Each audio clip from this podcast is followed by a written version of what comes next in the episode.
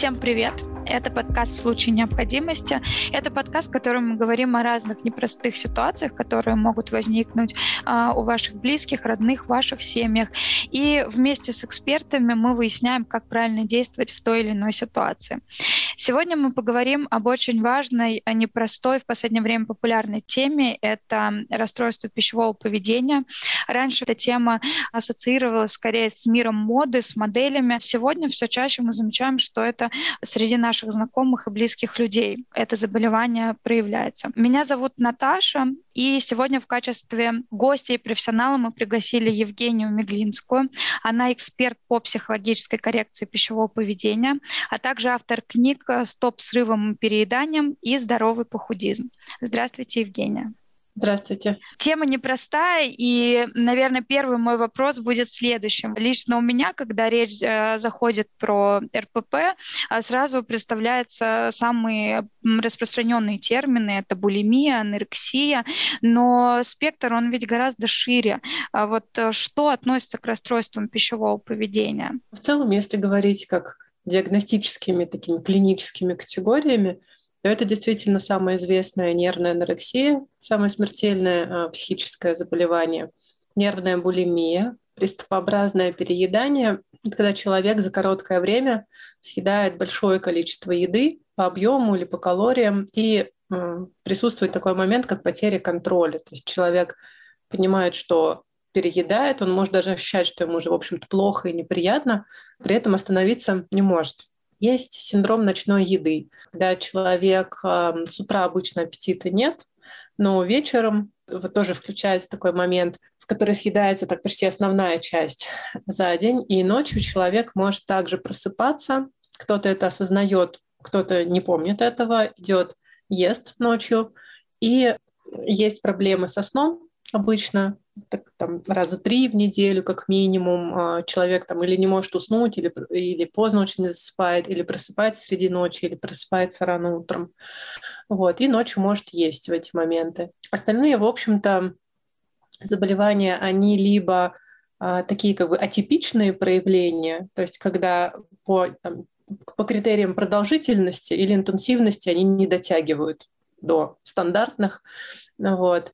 И, собственно, есть еще компульсивная э, еда, она не входит в какие-то сейчас статистические пока мануалы, то есть как диагноз официально его не ставят, но это когда человек ест а, на протяжении дня по эмоциональным причинам. То есть он ощущает какое-то побуждение взять еду и съесть, хотя физиологически, может быть, в общем-то, в этот момент не голоден совершенно.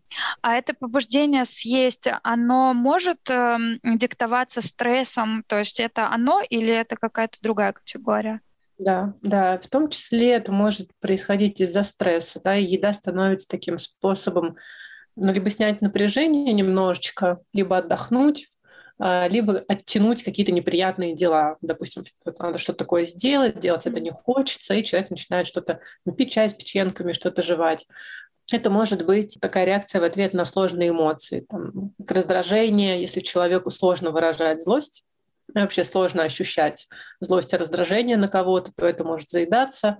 Это может быть тревога очень часто заедается, такое беспокойство фоновое там, о будущем, о том, достаточно ли я хорош, хороша, справлюсь ли я с чем-то, а вдруг я заболею, вдруг кто-то заболеет, вот такие переживания. Mm-hmm. Вот, ну, чувство одиночества, там, вины, стыда и так далее. Иногда даже позитивные эмоции тоже заедаются. Получается, что любое какое-то отклонение от норм пищевой, это уже можно причислять к расстройству пищевого поведения. Нет, там все-таки, если речь идет о каких-то диагнозах именно, да, то есть э, по каждому расстройству определенный набор критериев, да, симптомов, и человек должен подойти под все или там под большую часть из них. Есть еще понятие расстройства питания, то есть когда диагноз поставить нельзя, но у человека явно выраженное беспокойство о своем весе, форме тела, в связи с чем он периодически пытается себя ограничивать в еде и сидеть на каких-то диетах, потом он срывается чаще всего, когда сила воли заканчивается, переедает, вот, и может есть периодически тоже в ответ на какие-то эмоции. До клинической нозологии еще не дотягивает, да, но тем не менее человек ощущает, что какой-то гармонии и спокойствия в отношениях с едой или телом ему тоже не хватает. А вот э, в каком возрасте может э, все-таки это расстройство проявиться? То есть есть какой-то, какая-то вот, скажем так, точка отсчета, нулевой километр? Ну, в принципе, э, сейчас и у четырех-трехлетних детей может быть уже расстройство пищевого поведения. То есть оно как-то за последние а, годы, как вот показывают да, наблюдения и клинический опыт в развитых странах, они, с одной стороны, молодеют, расстройство пищевого поведения, потому что раньше было, ну, как бы такое ощущение, что это вроде как подростковое заболевание, то есть особенно про нервную анорексию. Вроде как оно начинается там вот в момент, когда начинаются гормональные изменения, подростковый возраст, какие-то метаморфозы с телом происходят, это пугает молодого человека или девушку, и они начинают да, ограничивать себя в еде, чтобы вот не допустить каких-то изменений тела. Вот. Но сейчас э, мы видим, что и, и трех-четырехлетние дети, это редко, но бывает, а уже там 7, 8, 9 и 10-летние дети тоже могут болеть. И с другой стороны, расстройства пищевого поведения начинают еще и взрослеть. То mm-hmm. есть там сейчас и там в 50 лет, например, человек может им заболеть в первый раз. Ну, а вот у малышков все-таки интересно, чем это обусловлено. Они же все-таки чаще всего, ну, а, в каких-то комфортных условиях находятся, и у них, скажем так, нет прямого доступа к еде. То есть они там, если человек повзрослее, mm-hmm. поосознаннее, он всегда может дотянуться до еды, то малыш, он же не имеет этого доступа как, как все-таки здесь? У всех расстройств пищевого поведения а, есть какой-то генетический компонент обычного человека. Mm-hmm. И бывает так, что генетический компонент очень сильный, и здесь достаточно даже того, что человек может непреднамеренно ограничить себя в еде. Любое расстройство пищевого поведения, практически любое, начинается с диеты именно стартует. И бывает так, что человек, в общем-то, не специально себя ограничил, ну, допустим, заболел какой-то долгой болезнью с высокой температурой и ну, просто не хотел есть. И вот он не хотел есть, не ел, не ел, не ел, снижал, снижал массу тела, и вот с этого может, если у него сильный такой генетический компонент проявленный, тоже с этого может стартовать, допустим, там, нервная анорексия. Человек начинает нравиться, как он выглядит, потом он начинает как бы уже специально в какой-то степени как бы подограничивать себя, да, еще и пытаться удержать этот низкий вес.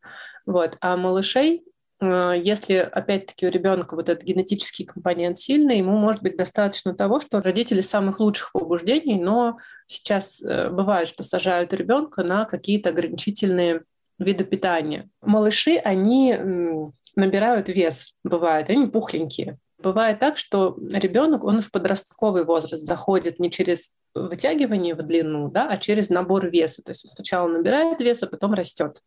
Вот. И в эти моменты обычно это родители, у которых у самих есть расстройство пищевого поведения. Мама, например, начинает беспокоиться, что почему мы там четырехлетняя дочка, она такая вот как-то пухлая, тут у нее живот, щеки, там да, ляжки попа, и надо ее как бы подограничить. А то, если ее не ограничить, то она начнет толстеть, толстеть, и будет некрасивая, толстая и несчастная. Вот. И родители обычно из хороших побуждений каких-то пытаются ребенка ограничить в еде. Вот. Иногда сейчас мамы боятся, что современная еда приносит вред, типа там нельзя сахар, нельзя ребенку булочки, нельзя печеньки. И бывает так, что это достигает такой степени, что у ребенка э, выкидывают из-за продуктов, которые он ест, целые группы продуктов. То есть, например, все с глютеном, да, или там все, всю молочку, все с сахаром.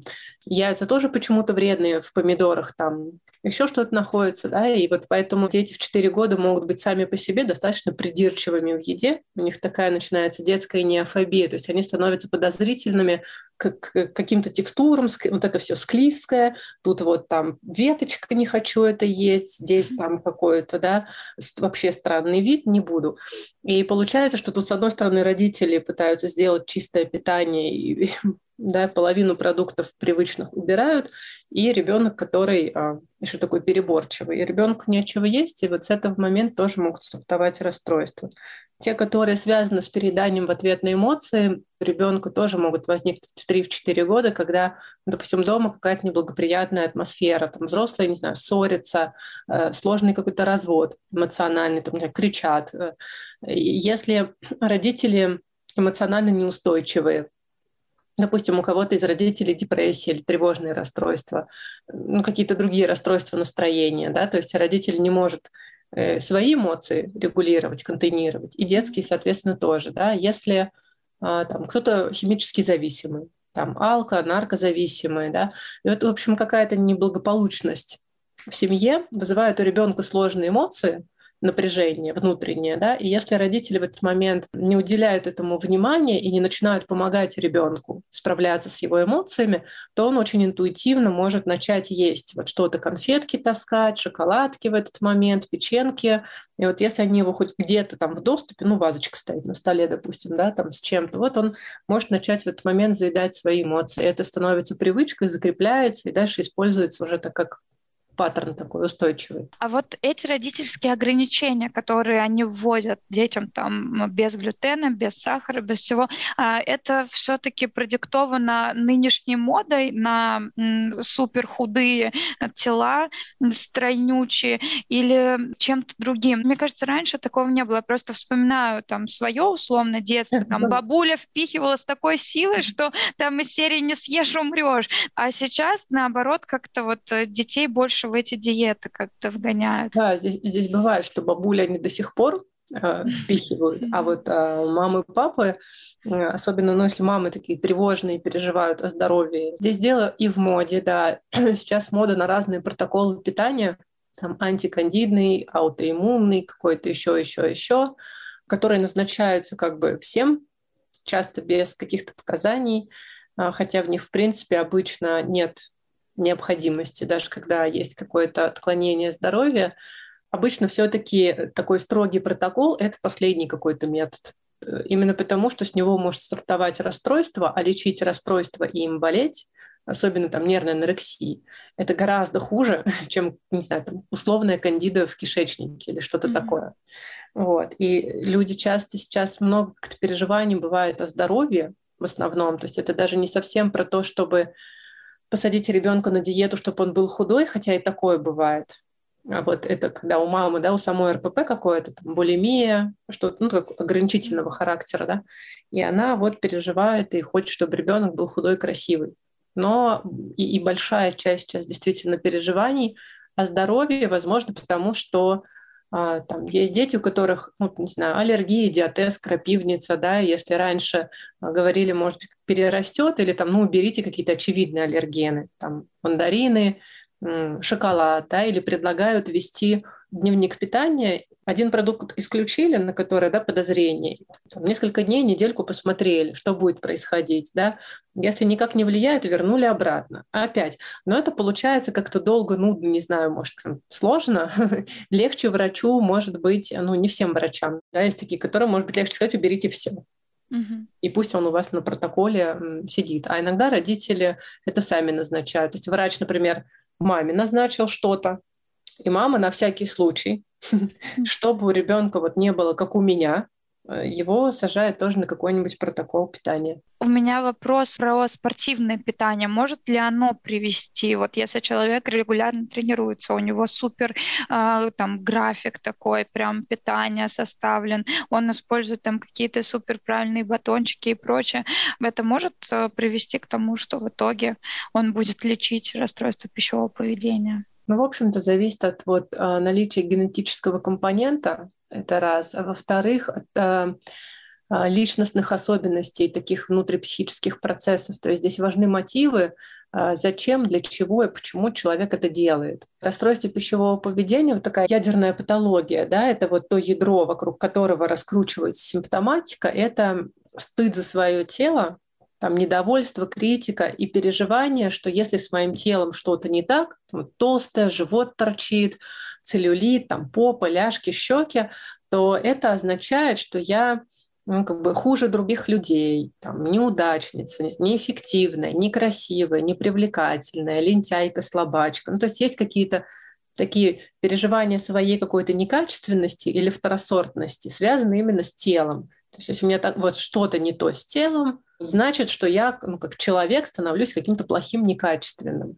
И если спортивная диета или любая другая, там, веганство, какая-то философия питания используется для того, чтобы избавиться от этой внутренней некачественности и как бы стать красивым, и через это типа спокойным, не знаю, уверенным, легким, хорошим, достойным, достойным любви, внимания, да, принятия там, и так далее, э, то вот тогда такая диета, любая диета, она может а, стартовать в расстройстве пищевого поведения. Да? А если вот человек достаточно устойчивый в плане своей личности, то есть он уже уверен в себе, да, он считает себя внутренне абсолютно ценным, достойным, ну, нормальным, хорошим человеком. Да. Если он не связывает а, форму своего тела или вес, да, какие-то части тела с собой как с личностью, своей ценностью, как личности, да, или там у него не вызывает это тревоги, переживаний, как, каких-то да, ощущений, что а, все плохо, если я набрал там какой 2-3 килограмма или там 5-6. Вот если он в этом плане устойчив, а для него, ну, у него есть какой-то интерес к тому, чтобы не знаю, развить качество, там, выносливость, силу, там, научиться на шпагат садиться, на шесте крутиться или там марафоны бегать, да, у него есть цель конкретный, интерес, здоровый такой, да, и он это реализует, э, и он может тогда считать калории, спортивно питаться, ну, хорошо бы, чтобы э, какой-то грамотный нутрициолог ему вот подобрал тогда. Бывает тоже, что люди, не знаю, там поучились месяц на каких-нибудь диетологических курсах, да, и начинают там, работать с другими людьми, и я видела, как спортсменов сажают там на 800 килокалорий в сутки. Ну, как бы это совсем дикость абсолютнейшая, да, он в покое больше 800 тратит человек, mm-hmm. а тут он, значит, занимается спортом. Ну, то есть, если это вот разумно и не с целью исправить себя и получить какую-то там, не знаю, уверенность, спокойствие, ощущение своей достаточности, да, то это может быть тоже здоровым вариантом. Вот зависит от мотивов таких. Я из своего опыта, исходя, пришли там 10 лишних килограмм, которых у меня никогда в жизни не было. И я почувствовала дискомфорт, э, не связанный с тем, что я теперь некрасивая, а связан именно со здоровьем. Там я начала ощущать, что я быстро устаю. Ну, у меня усталость повысилась из-за этого, потоотделение, еще что-то. И то есть вот на этом фоне я хочу, чтобы из моей жизни ушли вот эти 10 килограмм и вернуться к своему там привычному весу, как я э, раньше и весила. Плюс ко всему, там вся одежда тебе в итоге становится как бы мала, она тебе так или иначе влияет на твой комфорт, вот тебе тут жмет, там трет, то есть это все неудобно.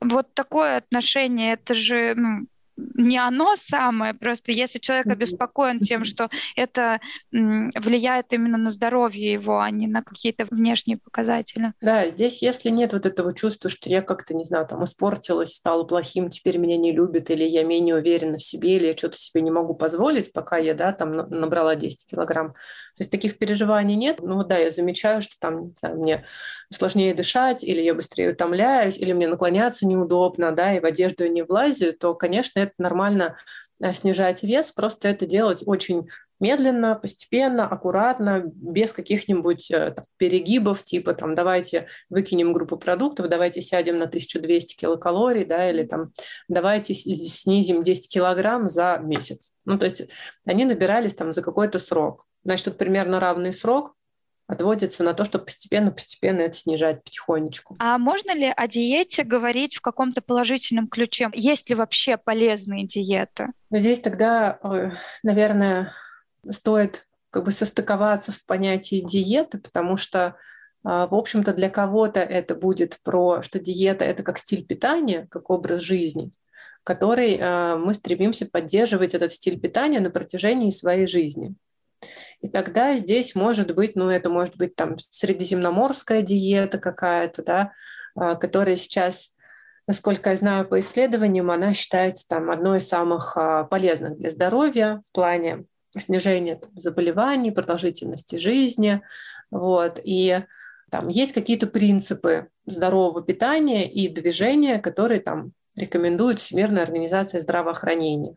И можно, в общем-то, просто взять эти принципы, так, держать в поле зрения и мелкими шажками потихонечку двигаться э, к тому э, стилю жизни, стилю питания, да, который будет им примерно соответствовать, да, вот туда идти, но перепроверять это через какие-то свои внутренние ощущения насколько мне это что-то подходит или не подходит. Ну, допустим, там, какая-то диета, условно говоря, вот именно как стиль питания, говорит, что хорошо вот э, есть яблоки Да, я, допустим, ем яблоки, и у меня какой-то негативный эффект, не знаю, на них постоянно там изжога или вздутие, или там еще что-то, да, а вот зато я ем груши, и все хорошо. То есть я могу, исходя из своих ощущений, да, как так модифицировать свой стиль питания, руководствуясь какими-то там здравыми принципами. Вот.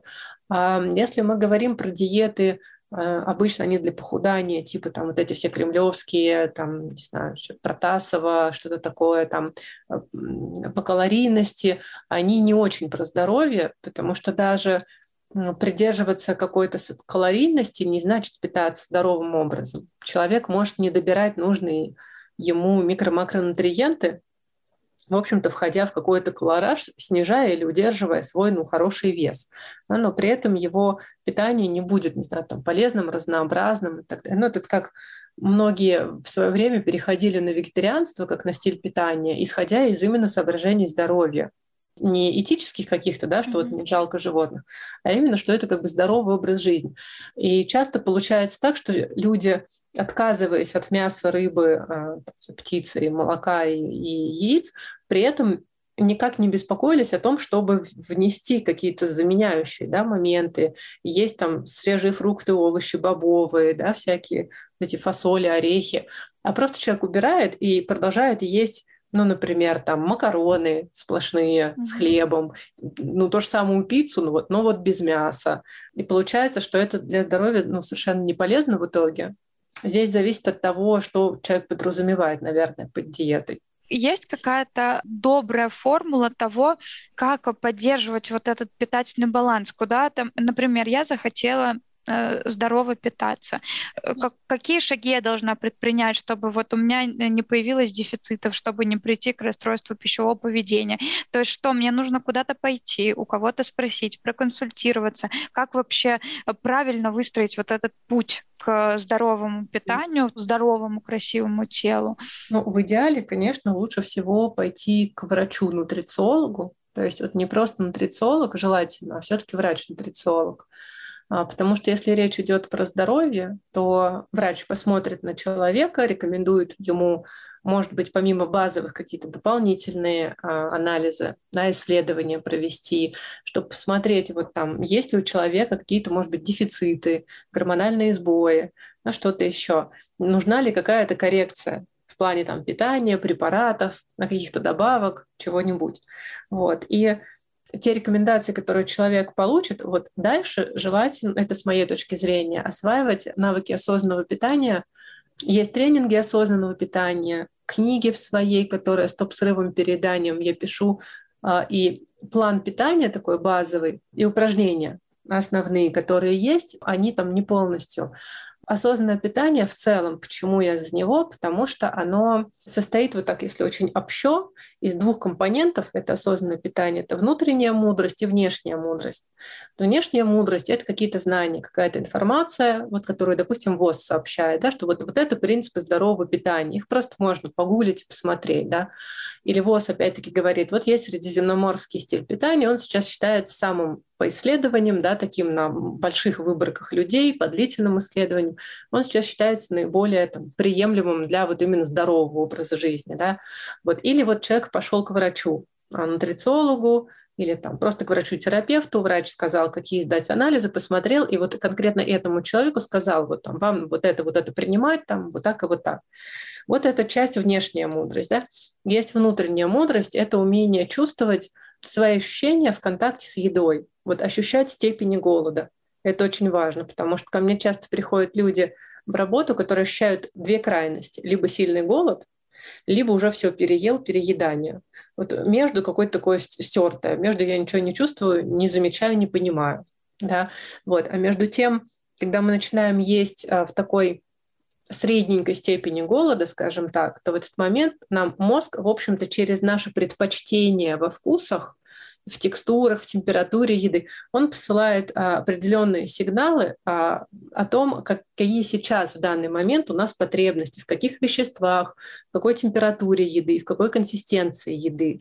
И это диетолог знать не очень будет, потому что диетолог, он где-то там в этот момент, да, а мозг, он вот он внутри нашего тела. И мозг поэтому он изнутри может просканировать тело на наличие тех или иных питательных веществ, там, количество сахара в крови, что-то еще.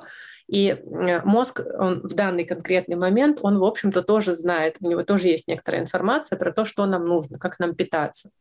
И если животные, ну, дикие животные, про это осведомлены, они же живут, да, без нутрициологов. При этом, если мы посмотрим на стаду, стадо зебр, то мы не увидим зебр с ожирением или там зебр с анорексией. То есть они как-то интуитивно слышат. Сейчас в период времени я питаюсь, а вот сейчас я наелся, есть сытость, я не ем, я воздерживаюсь от еды. Да, даже домашние кошки периодически а, могут переставать есть и только пить водичку. Или выходить во двор и есть какую-нибудь травку жевать. И при этом не есть свою стандартную еду. Да? То есть животные это чувствуют. Мы, в общем-то, тоже животные. Мы тоже умеем это чувствовать. Просто у нас этот навык пропадает в связи с тем, что у нас ответственность за наше питание обычно с детства забирает мама, бабушка, тетушка, воспитатель в садике, потом школьная система, потому что ты не можешь пойти поесть, когда ты хочешь и что ты хочешь. Ты сидишь в школе и пойдешь, когда у тебя перемена, и есть ты будешь то, что тебе дали в школе. Да?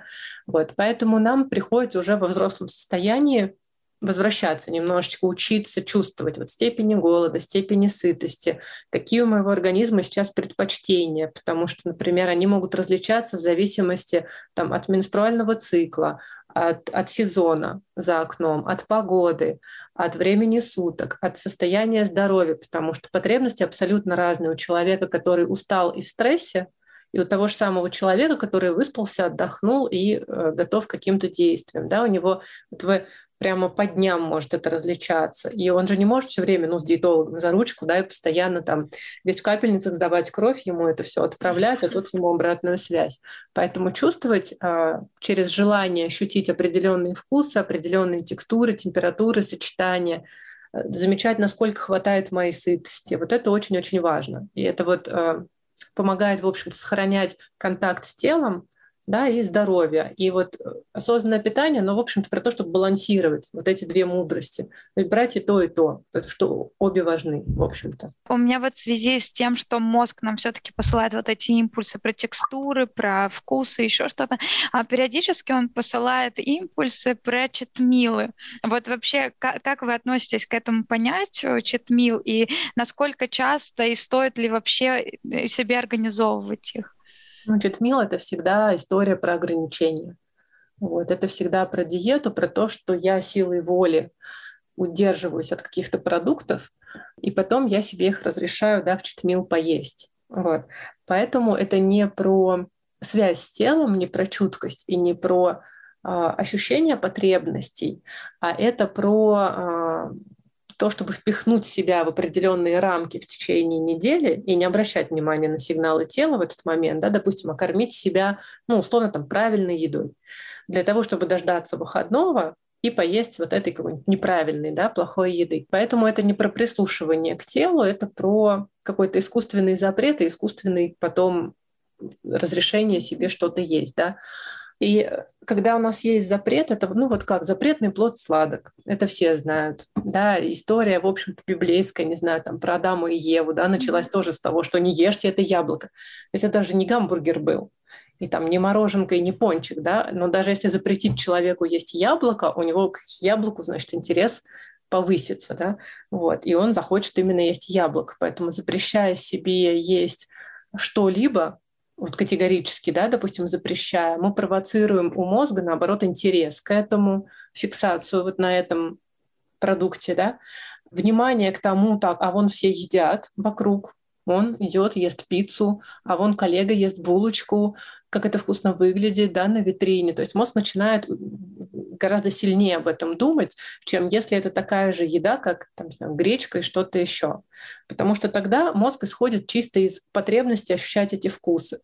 И э, у людей, которые достаточно долго осознанное питание практикуют, у них вкусовые рецепторы становятся очень чувствительны, и они обычно начинают э, не очень хорошо воспринимать еду с усилителями, слишком сладкими, слишком какими-то интенсивными или слишком жирными вкусами, текстурами. Да?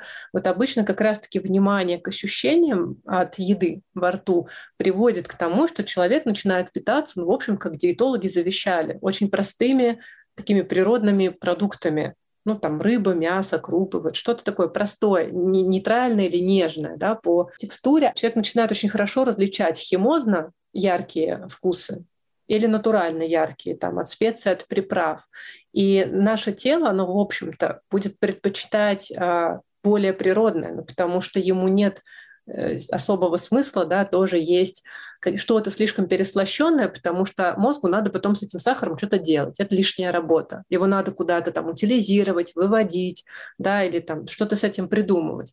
А у нас организмы, они достаточно ленивые и склонны, в общем-то, к отсекать все лишнее. Вот. Такой лучше я себе не создам этих проблем, чем да. потом их буду решать. Я бы хотела еще вот все-таки вернуться к РПП и спросить э, на этом фоне, а вот если я там как близкий человек замечаю, что у кого-то там условно у моей там сестры, дочери, мамы все-таки это расстройство присутствует, как мне не пропустить его? Там хорошо, если я заметил, что что-то не так, а вот бывает же, что люди не замечают, и в целом это длится годами, уже только когда человек попадает там в реанимацию, становится понятно, что оказывается mm-hmm. у него анорексия. Как вот быть на чеку, как не упустить этот момент? Здесь это очень, конечно, зависит от того, в каких отношениях находитесь. От этого зависит, будет ли человек вам прислушиваться и вообще как-то доверять. По признакам обычно что можно увидеть? Что человек э, переживает о своем весе, о своем теле. То есть он может, ну, допустим, обсуждать, ну, как-то там диеты, сетовать там, вот, там, я набрала, и вот какие-то такие истории вы увидите, что большая часть его внимания и тем вашего общения, они могут начинать крутиться вот вокруг вот этого. Кто как похудел, кто толстый, кто тонкий, ой, она насколько скинула, как же у нее получилось. Вопросы типа, а не набрала ли я, не кажется ли тебе, что вот там я какая-то толстая. Или человек может начать носить какие-то достаточно балахонистые, такие скрывающие тело вещи а, от стыда, да, например, когда он сидит, он может там подушку класть, закрывая живот, или там ставить сумку. Подростки начинают, а, ну, если это булимия или анорексия, начинают обычно носить такие, ну, какие-то прям закрывающие а, все тело вещи, чтобы не было видно, что с телом вообще происходит. Mm-hmm. Кстати, один из таких достаточно серьезных признаков, когда человек а, избегает фотографироваться и избегает там, ситуации, где его там, снимают на камеру. Ну, прям по нему видно, что он либо испытывает дискомфорт, но молчит и терпит, либо прям из этой ситуации уходит, либо просит, ну, говорит, что меня не надо, пожалуйста, снимать. Вот. Ну, в общем, наверное, это такие основные признаки, остальные такие относятся к острым а, уже состоянием. Кстати, еще самоповреждающее поведение может быть, поэтому у человека могут быть какие-то порезы или синяки, или ожоги от сигарет, допустим, на руках или на ногах где-нибудь, или на теле. Но, в общем-то, он тоже будет человек скрывать свое тело, да. Вот. А по поводу, что сделать, здесь зависит от отношений. То есть, э, если это ребенок или подросток, в общем-то, родитель вправе абсолютно ну, императивно и достаточно настойчиво и быстро брать ребенка и идти к специалисту. Там, да, в Москве это Алексеевская больница, там совершенно замечательное отделение расстройств пищевого поведения. Кстати, они, по-моему, только с 18 лет а, принимают, и это, в общем-то, бесплатно. Для подростков тоже есть НПЦ Сухаревой с расстройством пищевого поведения. Там можно, если там Москва, да, то бесплатно, в общем-то, прийти за помощью. А, ну, либо можно платно, да, к специалисту, к любому, в общем-то, который работает с РПП. Если это человек, который, ну, вам не подчиняется, он не вы его опекун, да, он отдельная взрослая личность, ему 18 и так далее, то здесь можно говорить про то, что ты знаешь, но очень аккуратно, вот здесь нужно знать этого человека вам, как он может среагировать на то или иное. Да? Иногда человеку, наоборот, может быть даже облегчением, если вы прямо скажете, что ты знаешь, я стала замечать, вот, что тебе как будто бы есть какие-то сложности в отношениях да, с едой или с телом, и меня это беспокоит, и я за тебя переживаю, и, там, может быть, ты хочешь про это поговорить как-то так, да, что я переживаю, в общем, мне не все равно, да, что я вижу, что тебя что-то волнует, или что тебе с чем-то тяжело, или что тебя что-то тяготит, поэтому хочешь вместе подумаем, да, как-то пообщаемся, что можно сделать, вот.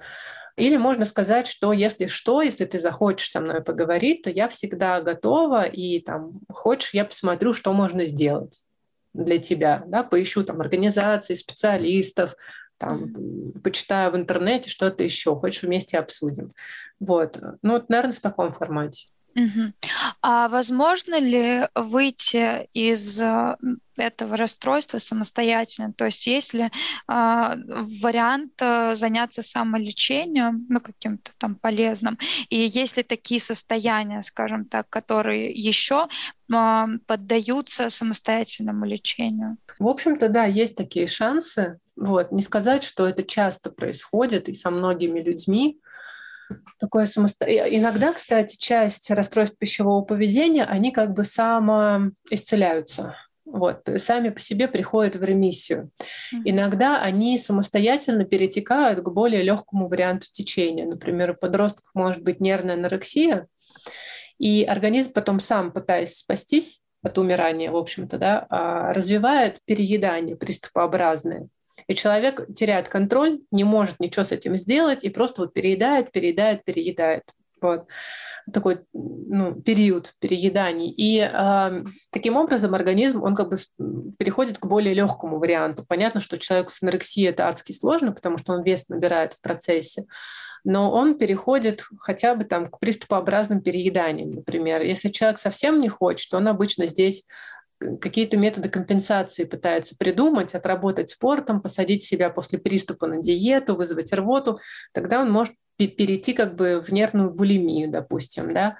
Но часть заболеваний бывает так, что если она началась на каком-то стрессе сильном, эмоциональном, а генетический компонент или личностный не очень большой на самом деле, это вот просто чисто на стресс, то заканчивается стрессовый период, и у него эта симптоматика проходит. Что еще? Бывает редко, но бывает, что человек э, прям с достаточно продолжительным, долгим, выраженным расстройством, который там болел несколько лет, сам из этого выбирается, читая литературу. Да, вот какие-то. Почему, собственно, написала книги? Потому что в англоязычной литературе ее достаточно много. Там пишут как врачи на эту тему, какие-то пособия по самопомощи, да, mm-hmm. так и пишут очень много. Там есть книг, когда человек делится своим личным опытом, который переболел и сейчас в рекавере там находится, да. И вот он делится этим опытом. Вот есть много блогеров на эту тему, которые тоже говорят, что они делали, что им помогло и так далее. В русскоязычном пространстве, в Инстаграм, сейчас их гораздо меньше, но они тоже есть. Да? Есть девушки, которые там, прошли через анорексию, пишут об этом. Есть э, там, девушки, которые пишут про свои там, приступообразные переедания, про нервную булимию и так далее. Книг по самопомощи, в общем-то, да, на русском я не нашла, поэтому написала свои. Но они, я не думаю, что рассчитаны для людей, у которых тяжелая степень расстройства, и здесь, конечно, если прям вообще нет финансовой никакой возможности обратиться к специалисту, э, лучше э, взять книги, читать блогеров и что-то делать. Это лучше, чем ничего однозначно. Но если чувствуете, что становится, допустим, лучше, но до конца не справляетесь вы, и особенно если э, замечаете, там, не знаю, мысли э, какого-то суицидального характера, да, что там я больше так не могу жить и лучше не жить, чем жить вот так, то здесь уже однозначно все-таки нужно найти специалиста, а, там, искать бесплатного можно психиатра, в общем-то, потому что они сейчас есть.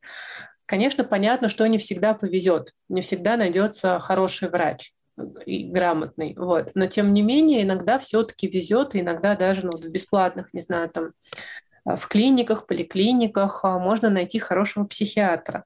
Линии самопомощи, по-моему, я не знаю на эту тему. Хорошо. И, наверное, мой последний вопрос, чтобы мы могли на какой-то такой положительной ноте завершить а, все. Как а, прийти к осознанному питанию? Есть какие-то последовательные шаги? Что для этого нужно делать? Как вообще понять, что такое осознанное питание? В общем-то, вот так теоретически, да, я рассказала примерно, что mm-hmm. это такое осознанное питание, да, это вот баланс а, внутренней и внешней мудрости. Mm-hmm. По методам существует тренинг, просто он опять-таки англоязычный. Либо есть специалисты уже русскоязычные, которые тоже помогают его освоить. Вот. Но начать можно с того, что даже загуглить два базовых, наверное, упражнения. Первое это упражнение изюминка называется, иногда еще называется изюмная медитация. Uh-huh. Вот. Его автор Джон Кабат-Зин, оно достаточно простое, то есть там предлагается, когда ешь изюм, сосредоточиться на его вкусе, на его текстуре и на своих ощущениях. Вот как мне этот вкус еды. Практикуя вот эту внимательность к тому, что когда ешь, начать обращать внимание, да, не на вопрос, а сколько там калорий, а можно это или нельзя, хорошее это или плохое, а на вопрос, какая у этого э, текстура, там склизкая, мягкая, жесткая, твердая, вот хрустит во рту или растекается, да, какой у него вкус, кислый, соленый, там, острый, вяжущий, там, мясной какой-то еще, или сочетание, да, там, перченый еще какой-то, кисло-сладкий. А какая у него температура? Да, она может быть нейтральная, может быть обжигающая, горячая, ледяная или просто теплая, горячая, холодная, прохладная, да. То есть я вот это быстро, это я рассказываю гораздо дольше ртом, чем это по факту происходит. Mm-hmm. Мозг это быстро оценивает. Вот. И главный вопрос – это как мне с этим сейчас? Вот как мне с этой текстурой, а как мне с этим вкусом? Мне вкусно, мне хорошо, потому что удовлетворение от еды – это обычно маркер того, что ну, мы попали, мы что-то там получили из этой еды, такое, что нас удовлетворяет, наш организм удовлетворяет этот вкус. Есть шкала голода и сытости, она тоже гуглится, в общем-то. В ней вы, но лучше не брать ту картинку, которую вы найдете в сети, ее лучше посмотреть, чтобы примерно понять, что это mm-hmm. такое, но шкалу лучше составлять свою, прям сесть и написать. Вот если, допустим, 5 баллов, это состояние, когда вы не голодны, не сыты, ну, какое-то нейтральное. 10 баллов – это состояние вот именно для этого человека, максимальной переполненности – вот, которое может быть для него, потому что оно разное у всех. Да, читать стандартизированное описание может быть немножко не то. Вот. А, допустим, ноль – это я в голодном обмороке. Все. То вот э, как, что у меня, какие у меня ощущения, когда 9 баллов, 8 баллов, 7 и 6, да, и как я замечаю свой самый легенький голод на 4 балла, посильнее голод да, на 3 балла, сильный голод на 2 балла, очень сильный голод, да, прям максимально выраженный, который может быть, и ноль это там все вырубился. Mm-hmm. Вот. А, и можно прям прописать на каждом бале, какие это ощущения в желудке, какой это примерно процент наполненности, какие эмоции, может быть, при этом возникают, какое состояние, на что похоже. И просто начать вот на это обращать внимание, до еды спрашивать себя, а сейчас я на какой на каком я бале примерно нахожусь. Если с этими баллами сложно, бывает, что людям сложно, можно прям совсем упростить и, и просто себе представить объем желудка нарисованный и просто спрашивать себя, да, вот меня сейчас желудок на сколько процентов заполнен, там от нуля до ста. А вот я сейчас ем, и в процессе еды спрашивать, вот сейчас насколько он заполнен уже становится, да, а вот настолько.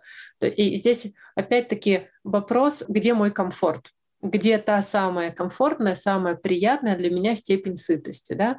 И обычно ну, вы начнете замечать, что когда, допустим, плотно, сытно поели, то этого хватает обычно на более долгий срок. Более долгое время вы не думаете про еду, там, допустим, 4 часа да, или там три часа, вы не думаете, вы чем-то занимаетесь, у вас потихоньку-потихоньку эта сытость уходит, уходит, уходит, потом начинается голод, да. Также обычно люди замечают, что если есть из очень сильного состояния голода, обычно съедается больше, чем есть из-за такого более легкого или среднего состояния голода. Э, но это не хорошо и не плохо. То есть если вы поели сильного голода и наелись на такую на уверенную большую плотную сытость, это значит, что просто, скорее всего, этой сытости хватит на более долгий срок. А если вы начали есть там, при первых признаках голода и закончили с легенькой сытостью, велика вероятность, что вы достаточно быстро проголодаетесь, да, нужно будет какой-то перекус. И опять-таки это не хорошо и не плохо. Какой ваш стиль питания, вот это важно найти, как вам удобно, в связи с контекстом, в котором вы живете, да, Кому-то удобно три раза есть в день, да, такой уверенной сытости. Кто-то любит есть перекусами дробно, так 5-6 раз в течение дня. То есть здесь нет э, каких-то там правильных, неправильных вариантов. Есть вот как вы это ощущаете, как вам будет лучше. Угу. И уж совсем такая финальная точка — это какое-то пожелание нашим слушателям от вас лично. Ну, наверное, хочется пожелать бережности к себе прежде всего и внимательности, потому что осознанность часто думают, что осознанность — это быть правильно как-то поступать осознанно, да, а осознанность, по сути, это просто внимательность к себе, к своим ощущениям в еде или вообще в жизни, в общем-то, и, и бережности к тому, что вы чувствуете. Наверное, так. Угу, спасибо большое.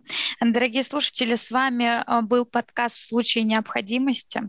А, и сегодня экспертом у нас выступила Евгения Меглинская. Она является экспертом по психологической коррекции пищевого поведения. Спасибо вам большое, Евгения. А, спасибо. Дорогие слушатели, выбирайте любую удобную для вас платформу и слушайте наши подкасты. Все полезные ссылки, в том числе ссылка на блог Евгении, будет прикреплена в описании к этому подкасту. Всем хорошего дня, пока-пока.